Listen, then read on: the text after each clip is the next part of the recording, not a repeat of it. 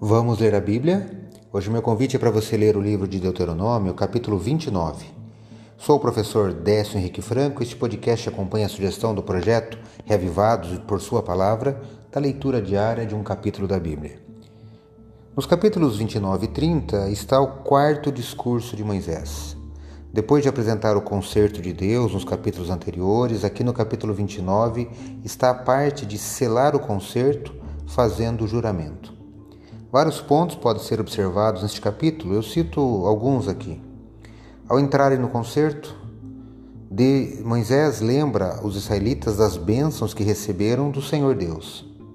O concerto tinha de ser observado por causa das bênçãos de Deus já recebidas e também por causa das tremendas consequências da desobediência e a principal ameaça para Israel seria a idolatria.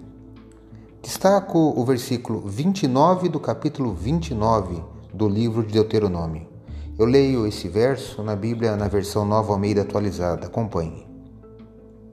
As coisas encobertas pertencem ao Senhor, nosso Deus, porém as reveladas nos pertencem, a nós e aos nossos filhos para sempre, para que cumpramos todas as palavras desta lei.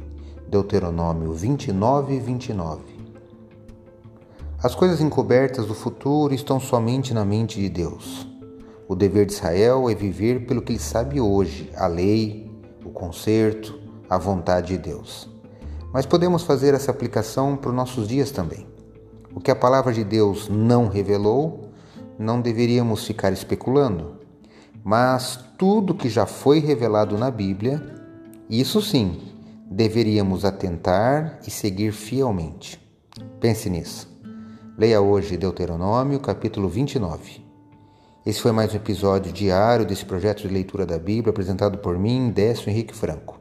Um abraço e até amanhã.